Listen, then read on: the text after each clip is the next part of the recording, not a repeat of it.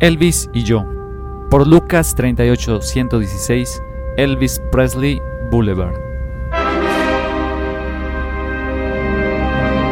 La imagen es una cosa y el ser humano otra. Es muy difícil vivir como una imagen. Elvis Presley.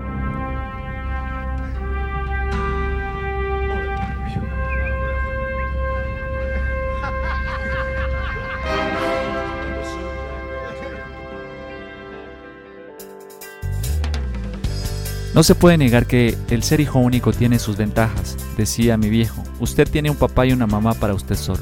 Es verdad, y doy fe de ello al día de hoy con mis 41 años de experiencia. Otra ventaja es que no tuve que aguantar abusos, maltratos, chantajes y necedades de hermanos mayores y menores que, a futuro, todas esas cosas se agudizan al momento de reclamar una herencia, mi herencia. Esas son desgracias que ocurren por allá en otras familias, en la mía no.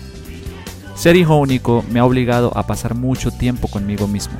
Eso me ha servido para desarrollar mi imaginación, ser autodidacta, autosuficiente y lo mejor, no me importa estar solo. Claramente, si me quisiera suicidar, bastaría con subirme en mi ego y tirarme desde allá. Muchas de estas particularidades de ser hijo único las comparto con el verdadero protagonista de la historia, el gran Elvis Presley que curiosamente no fue hijo único, fue gemelo único. Por si no lo sabían, Elvis era gemelo. Su hermano, Jess Garon Presley, murió al momento de nacer. Esta historia empieza al sur de los Estados Unidos, y no en Memphis, Tennessee, sino más al sur, en Medellín, Colombia. Era el principio de los años 90. Vivíamos en la casa de mis abuelos paternos. Yo era el único niño de esa casa y ejerciendo de hijo único me sentía en la obligación de velar por mi entretenimiento.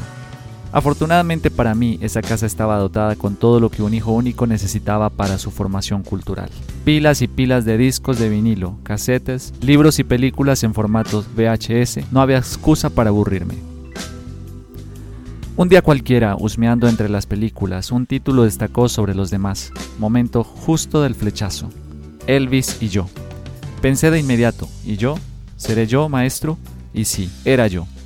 Saciando mi curiosidad empecé a reproducir la cinta e hipnotizado frente al televisor veía como fotograma por fotograma Elvis se presentaba ante mí. Su voz, la forma de bailar, su físico, me atrapó de inmediato. Así, tan así y sin pedir permiso. Elvis entra en mi vida a mis nueve años de edad y empieza mi complejo viacrucis de ser rockero en un país tropical.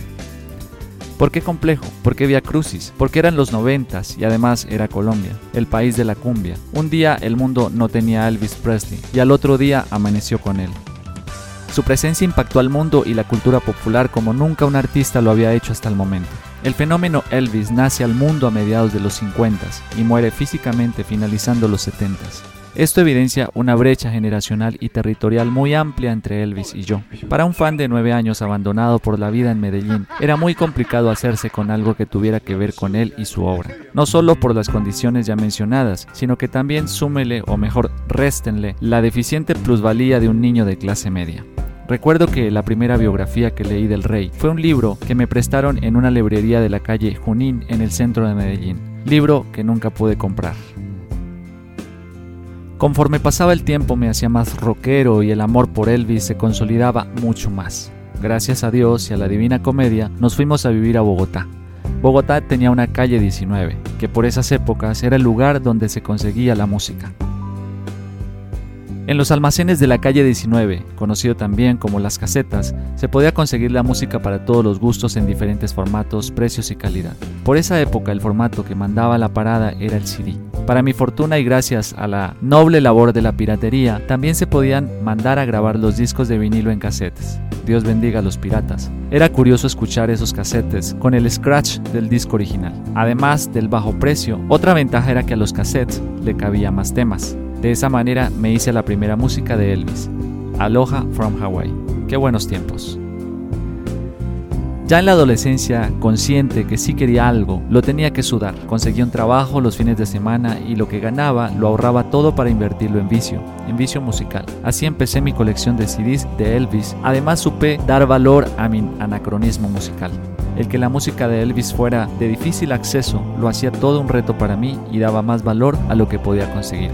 En honor a unos pocos buenos amigos, el ser hijo único me ha convertido en el consentido de mis amigos y familiares. Y ellos, mis amigos, han contribuido generosamente a mi colección de artículos del rey. Libros, muñecos, camisetas, videos, discos, etc. Dios bendiga a la gente alcahueta. Con el pasar de los años han dejado de interesarme muchas cosas y es normal. En cuanto a Elvis, me interesé más por su música que por algún artículo con su figura o su nombre, bien sea un muñeco o un póster. Han pasado 31 años de mi amor por Elvis, un amor verdadero que me ha permitido entender quién es Elvis. Elvis el cantante, Elvis como producto, Elvis como icono popular y cultural, un Elvis como persona con sus miedos, complejos y excesos que le pavimentaron el camino a la muerte. Hoy queda su legado, su música, la imagen de lo que fue y no el muerto más vivo que conozco, una reflexión que hago hoy 21 de octubre del año en curso, aquí en Memphis, Tennessee, parado enfrente de su tumba.